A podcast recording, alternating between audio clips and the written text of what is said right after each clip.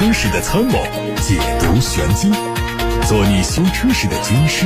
维护权益；做你开车时的朋友，分享乐趣。调频九二七，傍晚六点半，董涛说车，只和车友在一起。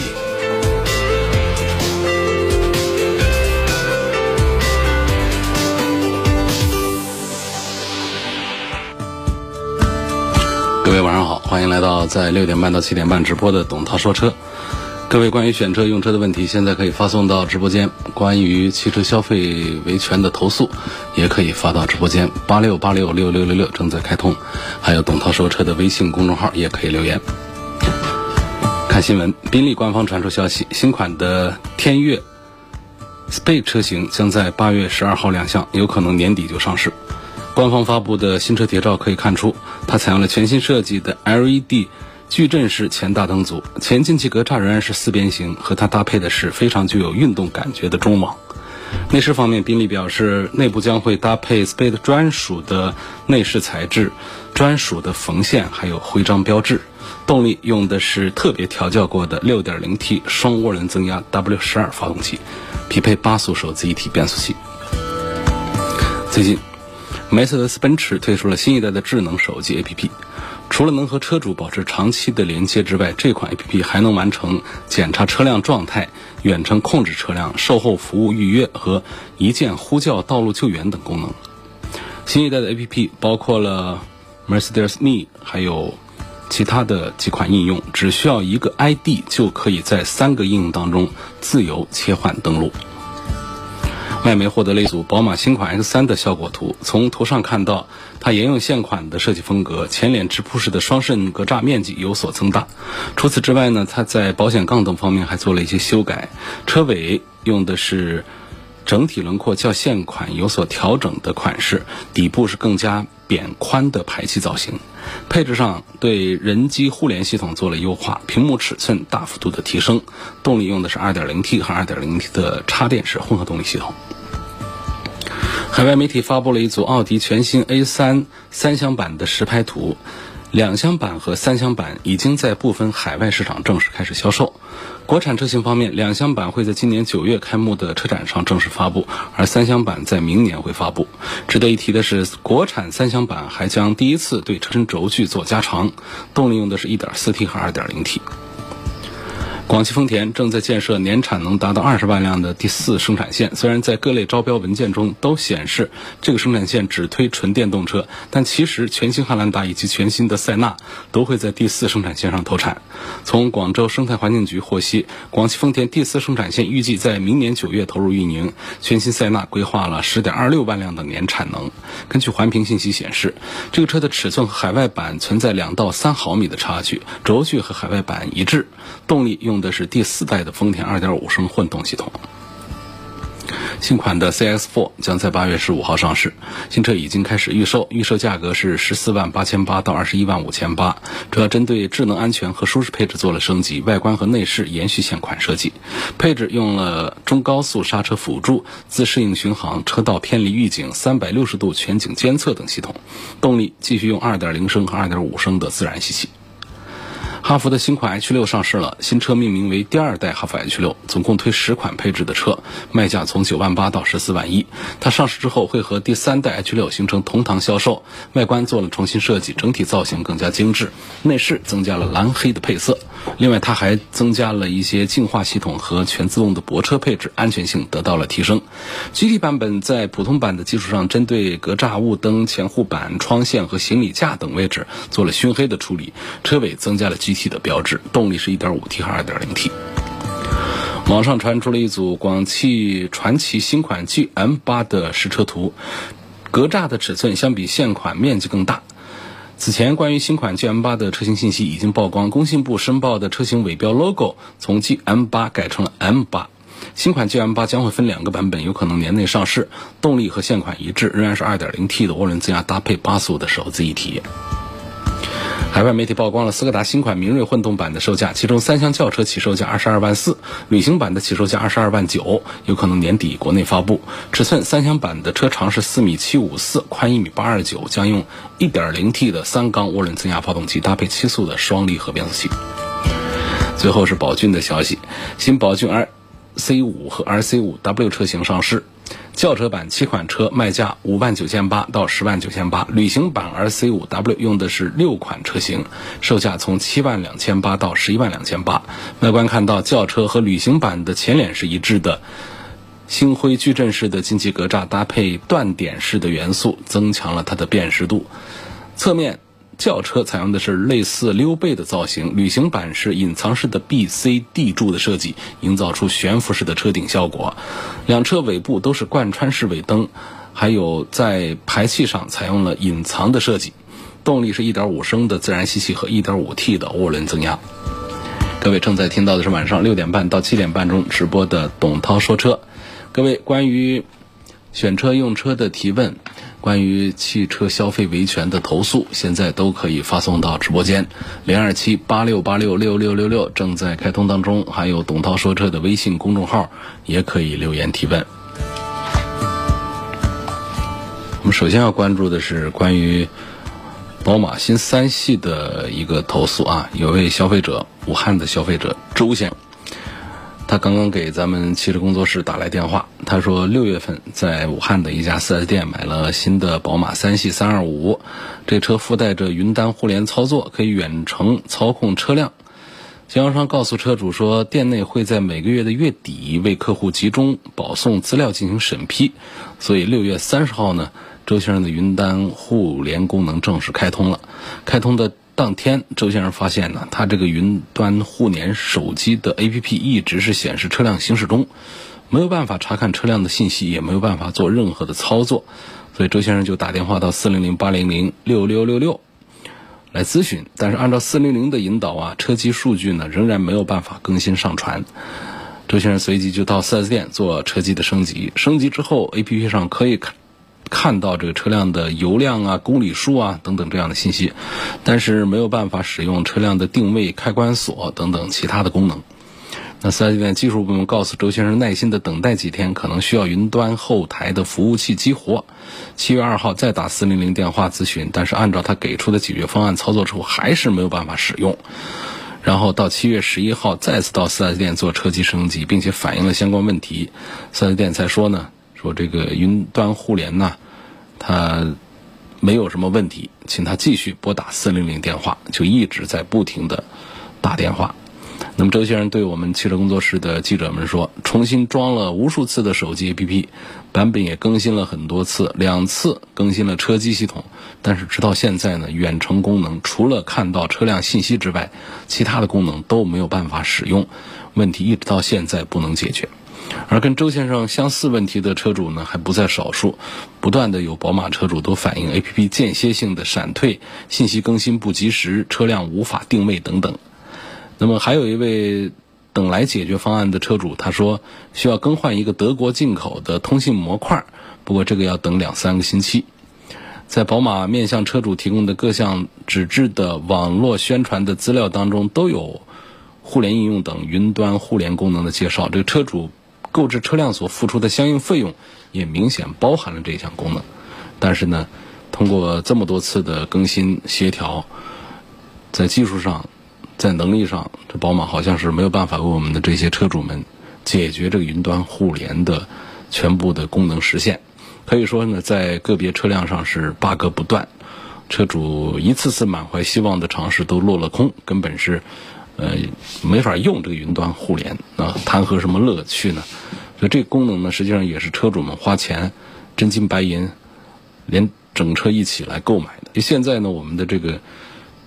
这个豪华汽车市场也好，普通汽车市场也好啊，这个手机的远程互联功能都已经快成为标配了。很多厂家都在推自己的这个拳头产品。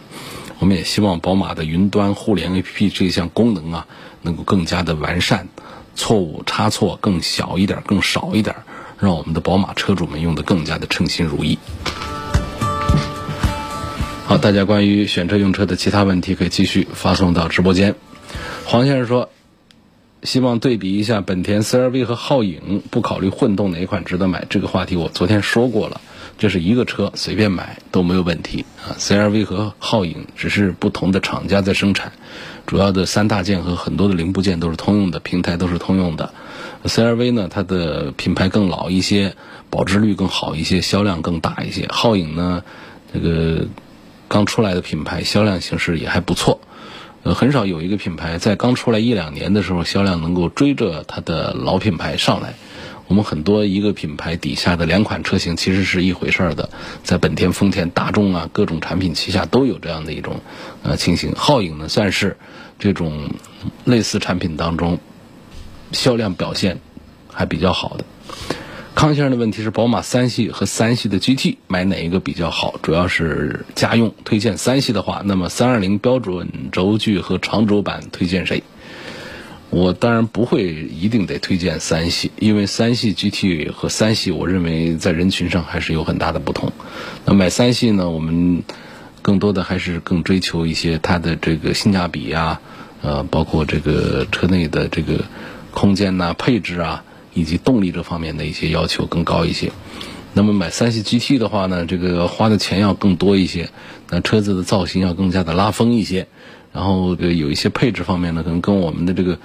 国产版本比呢还要弱一点儿。所以要讲性价比的话呢，还是三系优先。所以我认为买三系的车主们还是更倾向于大众化一点，呃，更倾向于性价比多一点。如果绝对的就是我们忽略一个价格上的优势，直接问这两个车哪个车好一点的话，那肯定三系 GT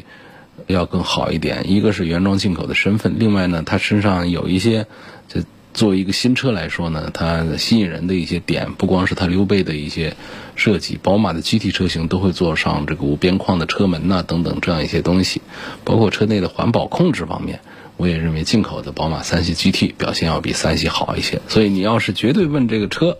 哪个比哪个好一点的话，我会告诉你三系 GT。但是从购买的角度，我告诉你，大多数人都会考虑宝马的这个。国产的三系，至于它的标准轴距和长轴呢，我认为应该买的是长轴。我们既然在买这个现在的新一代的这个三系，实际上他们在这个操控性能上，不管是长轴还是短轴都非常接近。我们一般来开这个车的话呢，短轴也不会比长轴的说操控性就好到哪儿去。而我们明明白白的牺牲掉了后排的空间，标准轴距的比长轴的就是要紧凑一些，就要小一些的。但是其实上是。不划算的一个事儿。我们真正在喜欢这个操控感的话呢，可能就不管是三二几啊，它都解决不了我们的这个操控性的问题。所以我们通过一个短轴来解决这个操控性的问题，这也是办不到的事儿。不如我们大而全的求一个后排的空间更宽敞。作为家庭用车的话呢，明显的要比短轴带来的底盘上的那一点运动性要更有价值的多。蔡先生的问题，他希望从性能、后期费用和故障率方面对比评价一下奔驰 GLC 的 300L 动感型、宝马 X3 的 28i、奥迪 Q5L。呃，本人四十八岁，偶尔爱人也会开一开。第二个呢，他说奔驰 GLC 300的豪华型比动感型贵四万，只多了这几样配置，问是否是值得的？还有就是 GLC 260和 300L 哪款性价比更高一些？二六零跟三百 L 呢，就是一个二点零 T 发动机的低功率和高功率。我认为呢，这一点低功率、高功率带来的价格差异呢，其实还是比较明显的。我认为二六零还是性价比表现要更高一些。至于说豪华型比动感型啊要多这四万块钱，它多了哪些配置？我们首先看它的安全配置，那都是一样的。那有了这个之后呢，其他的其实都显得并不重要了。那看到的都是一些装饰性的东西，还有一些像灯光的一些特色功能啊，什么转向头灯啊，就那么一些玩意儿。实际上在成本方面讲，对于厂家来说也不便宜，所以他会把价格拉得比较开。我总讲呢，在一个车的配置上，我们就观察它的几点：第一个是安全配置是否都有；第二个呢，就是有那么三样东西，一个呢就是。LED 灯是不是有？那这个车都有。第二个呢，就是中间的大屏幕是不是都有？那必须现在一般都有。另外呢，像皮座椅，能有的话呢，最好是有。虽然说在 GLC 上只有顶配才是真皮，其他的都是比较粗糙的这个仿皮，但是它也没有布皮。另外，如果我们还要加上一样东西，那就是个天窗的事儿。这天窗虽然说没多大用，但是缺一个呢，很多人还觉得我我的车好像不如别人的配置高一样的，有这么一个心理。所以把这个因素也考虑进去的话，那么我们会发现，豪华型和动感型之间，其实这这些配置完全都是一样的。它更多的是那些呃装饰性的一些配置上的东西，再加上呢有几个车道偏离预警啊、车道保持辅助，呃这这几样东西。它和这个三六三百和二六零之间的一个区别，所以这些抛弃开之后，我觉得多花几万块钱来买这个高配的 GLC 啊，意义不大。因此，我赞成的是 GLC 的二六零豪华型，啊，就是四十万出头的那一款，或者说咱们直接买它的低配也是可以的，最低配也可以。好，其他的问题呢？大家继续发送到直播间来，八六八六六六六六正在开通，还有董涛说车的微信公众号也可以留言。现在我们把目光转向到董涛说车的微信公众号的后台，看大家通过图文发布了一些什么样的选车问题。有个朋友说，我想改个车内氛围灯，请问哪里可以改？大概多少钱？这得看你是什么车。氛围灯呢，基本上现在这个自己改的。呃，大同小异的，就是用那种呃这个条状的这种这个灯光带啊，在这个车门板里头的缝隙里面来呃插进去来做的。其实像这种固定的也并不是太好。另外呢，就是光色的均匀也并不是太好，就跟原厂的比呢，还是有一些差异的。我们很多车装了之后呢，我们实际去观察发现，嗯，一这个亮度它不一致。它看起来不是那么的均匀，但是原厂的它一个是固定的好，第二个就是它的亮度非常的均匀，所以这个车内的这个氛围灯的改造呢，对于很多的汽车美容店来说都是可以做的，是比较简单的一个项目。但是说谁能够把它做的比较好，这个还是比较难。包括九二七汽车生活馆的这个灯光馆，大家可以在百度上搜到这个店子，他们也主要是改大灯，呃，所以对车内氛围灯的这个改造的话呢。还是说，我们找那些在网上可以买到的一些东西，他们有地面施工的。如果看到网友的评价，这个垫子做的效果不错的话，那还是可以去尝试一下。下一个问题说，我想问一下，想买一个新款的宝马的叉三，问有没有同价位的车型可以选择？我们发现，就是确实车友们当中呢，平时关注车的还是非常非常少。呃，这个叉三他们对应的几个竞品，刚才一位朋友就也问到了，这个 GLC，还有宝马叉三和奥迪 Q 五这三个车，其实就是一个典型的，这最接近的三个竞品。那么对于刚才蔡先生的提问，我还没有来及回答他，然后还有这位朋友的这个问题，我们放到一块儿来讲的话，目前啊卖的最好的。是什么呢？是奔驰 GLC，代表更多人认可奔驰的设计和内饰的豪华做工。呃，卖的第二好的呢是宝马的叉三，意味着大家认可了这一代的叉三，确实在整体性能表现方面是超越了奔驰的 GLC 和奥迪的 Q5L 的。然后卖的第三好的是奥迪的 Q5L，因为它综合优惠之后的价格在这三款车当中是最便宜的，所以性价比优先。这部分人考虑了奥迪的 Q5L。黄女士跟我们提了两个问题，这是很初级的两个简单问题，但是很多女士们还是应该感兴趣听一下啊。黄女士说：“她说我买了一辆车，它是有自动大灯的。如果我调到自动大灯的状态，那么我在车辆熄火的时候，需不需要把它再调到关闭的状态？如果不关，会不会影响电瓶的使用？这个是不用管它的，打到自动挡上，呃，在很多车上写的一个 A 啊。”这个就是自动挡，打在这个自动挡上的话呢，如果你车熄火，它就会自动的关闭；而如果说我们的车呢，呃，有很多的产品它不带这个自动大灯开关的，我们打在一个，尤其是打在打在大灯状态倒是不担心呐。我们随着熄火的话，它大灯也会关闭。有一些打到雾灯状态，熄火之后呢，它这个灯光还是点亮的，而且因为是雾灯呢。很多情况下，大白天停车锁车的情况下，我们车主不容易发现，这样会导致几个小时之后再回到车上，电瓶已经消耗光了，打不着火了，这就是影响电瓶的使用，影响车辆的下次启动了。啊，所以呢，那个车上如果有自动大灯呢，倒不是说我们觉得它在隧道里头啊，在暗夜的时候自动点亮是一个多么了不得的、多么刚需的一个功能，那个其实是次要的。更重要的是打在那个档上，我们可以不管它，每次熄火不用担心这车的大灯没有关，所以打到自动挡上不用管它，这是灯的开关。第二个问题，他问自动启停功能对发动机是不是有保护作用？它也谈不上对发动机有什么保护作用啊，它只能说是在拥堵情况下，车辆熄火确实是有节油的作用，啊，只是为了节油这个作用。问是不是应该经常使用？我是赞成经常使用的。我们现在拥堵比较厉害，能够节约燃油是一方面，它降低了我们的尾气排放，这也是一方面，而对发动机。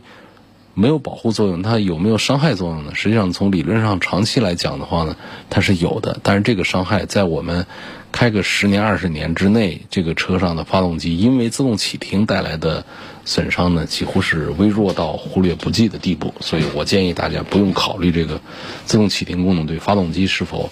有保护作用，或者说有损害作用，这都是没嗯嗯这个没必要多关注的点。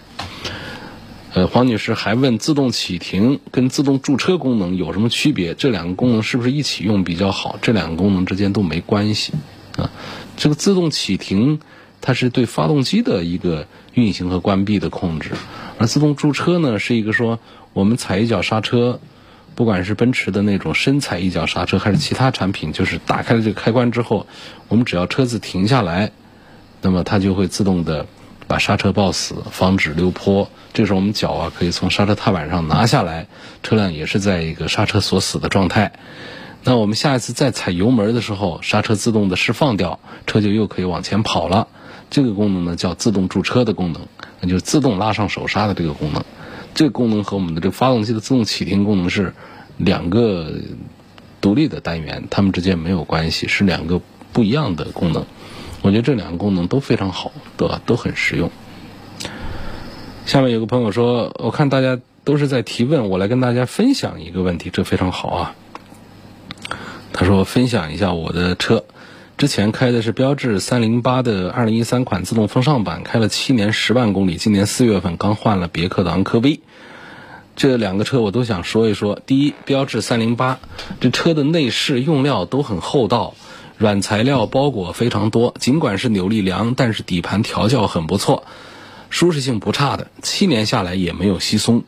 车子行驶品质很不错，高速稳当，市区安静，外观见仁见智，我挺喜欢。说说问题，就是油耗偏高，车子也有一些小毛病，万向节啊、转向啊，呃，它都坏过，发动机也漏油过，油箱设计也有缺陷，油泵还换了三个，两次都把我甩在外面，这是我坚持要换车不买标志的原因，伤心了。第二台车呢是刚刚今年四月份买的别克昂科威。他说我换这个车主要是看重安全性、稳定性、空间要大。对比试驾了日系、德系、美系的若干二十多万的 SUV，果断选择了昂科威。开了五千公里，综合来看，车子动力猛、加速快，内饰做工、用料都很讲究，后排空间也大。隔音降噪、行驶品质都还可以，只是油耗确实很感人。纯市区堵车加空调基本是十四个以上，高速还可以。昂科威整体我很喜欢，希望不要再给我甩到路上。准备一二十万公里再换。问涛哥，你同意我对这两个车的看法吗？我很赞成这位朋友的看法，而且毕竟是自己亲身经历、自己开过的车，自己对自己的开了。这个最少五千公里多的十万公里的车的一个评价，我觉得对这样的评价，那是最直接的、最真实的。哦，我觉得要比我的评价要更加的客观，所以我也欢迎更多的朋友啊，把自己的用车的经验写出来说出来，跟大家分享。通过董涛说车的微信公众号的后台很方便，可以留言。下面有个朋友说，我试驾了宝马三系的三二五。感觉它这个油门的拖拽感很严重，这个后期能解决吗？还问这个拖拽感很影响驾驶感受。另外有评论说刹车点头，不知道这两个问题是否像销售说的刷下程序就可以解决？这刷程序肯定解决不了问题。宝马不管是三系还是五系，刹车点头的问题都非常的严重，这是他们的一个特性了。然后关于这个油门拖拽感，这其实并不是很严重的。那宝马的 2.0T 配的 8AT 的这一套组合呢，其实在这个行驶的表现上是非常好的。如果对于它的这个油门的这点拖拽感我们还不能接受的话，那估计在其他的品牌上的一些变速箱的匹配上，可能会感觉更加的难过了。这个 8AT 配四缸的 2.0T 是非常经典的。有朋友问，新款的宝马五系的情况，希望能够介绍一下。新款的宝马五系呢，可能就在今年的九月份亮相国产版本，这个变化还是比较明显的。呃，应该讲呢，这个是一个中期改款，但是呢，它的变化呢，确实是非常大。就是前脸前脸的变化，我们在图片上看到，经典的这个天使眼大灯正式宣布取消，变成了双 L 的那种呃设计，就有点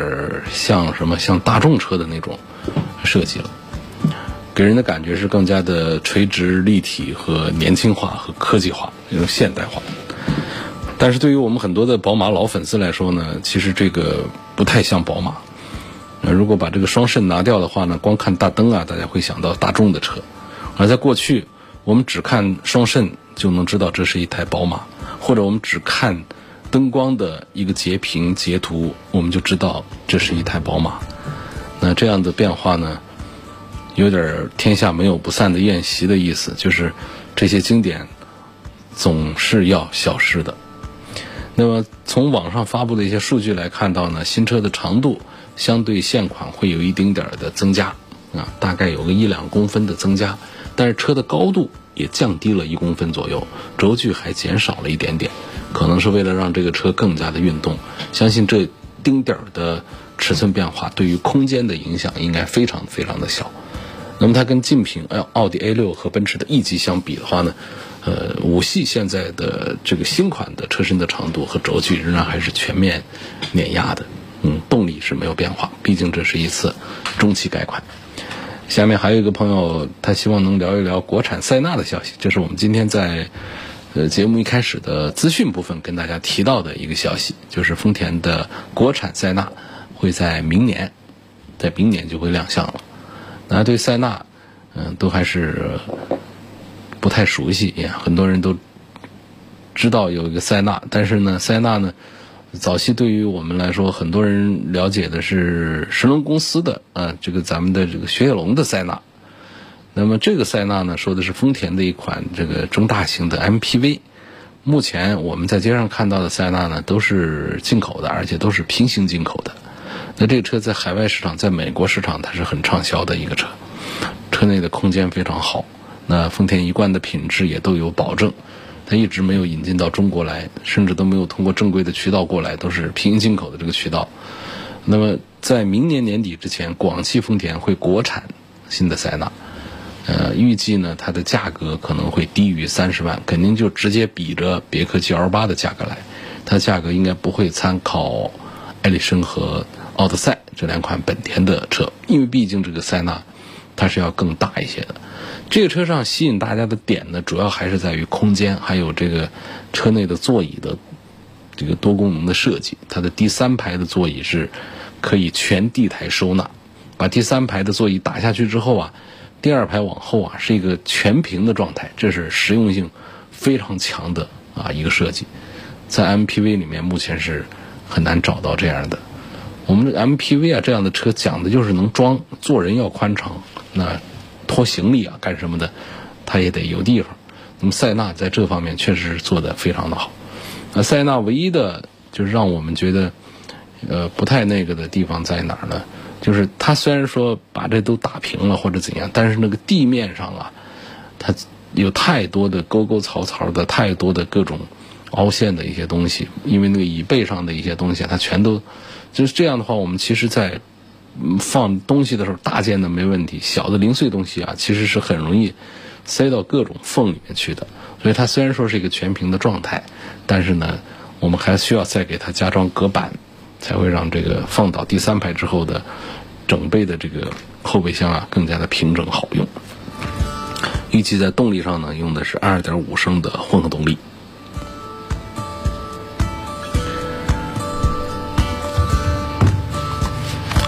下一个问题问到福特翼虎这个车有什么毛病没有？优惠很大，能不能入手？这个车优惠很大，但是不推荐买，因为它在全国的销量实在太差，感觉都撑不下去了。呃，过去它的毛病也不小，主要来自于前轴方面的，另外就是油耗方面的，其他的毛病倒还少。配置挺高，底盘挺不错的，价格优惠很大，但是并不推荐买。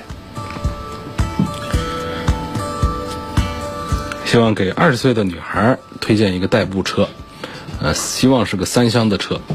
对牌子没什么要求，主要就是二十万上下。这样我推荐一个宝马一系，买个二点零 T 的配置这样的三厢车。嗯，这个车还确实现在优惠很大，都是在二十万下方了，挺划算的。如果说买一个普通品牌的话，对于女孩来说可能会嫌大一些。就是这个二十万，不管是本田、丰田还是日产的这个大轿子车、B 级车，都是可以随便拎一个的。但是我觉得这个都不太不太合适，所以还是买小一点的豪华品牌宝马一系，这个作为一个首选。而且啊，记得是买一个二点零 T 配置的。呃，问这个双擎三厢。二十万上下，女生上班开最好节油，品牌不限。盯着双擎，双擎就指的是有燃油也有电机的这种双动力，这个选择范围是很小的。考罗拉的双擎名气比较大，嗯，但是它呢，这个作为这个紧凑型的车卖的跟这个雅阁锐混动都一个价了，而且纯电续航也都很少很短，所以并不划算。这个推荐还是比较难，我都不知道怎么来推荐一个。那那我刚才跟另外一个二十二十岁的女生推荐了一个这个宝马一系的，我也同样推荐给这位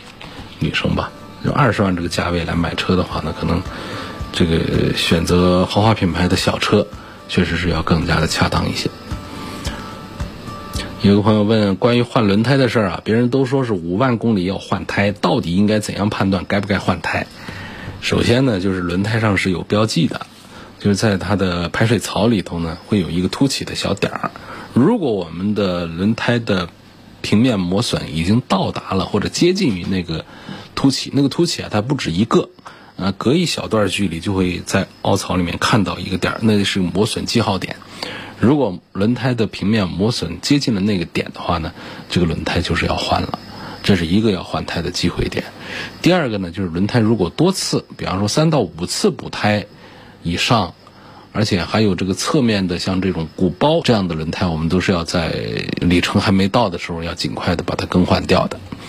第三个，说我这既没有磨损到位，我也没有鼓包，我也很少补胎，那这样轮胎的话呢，我们看的就是它的公里数或者说年份，这年份也讲究。说这车呢，我放那儿一动不动放几年，其实这个轮胎估计也就，呃，橡胶也就老化了，所以。这样的一个时间呢，就是说五万公里或者是五年就换，这个也说的其实是有一点太紧张了，不用那么紧张。我觉得公里数啊跟这个年份数啊可以对应着一起来看，那就是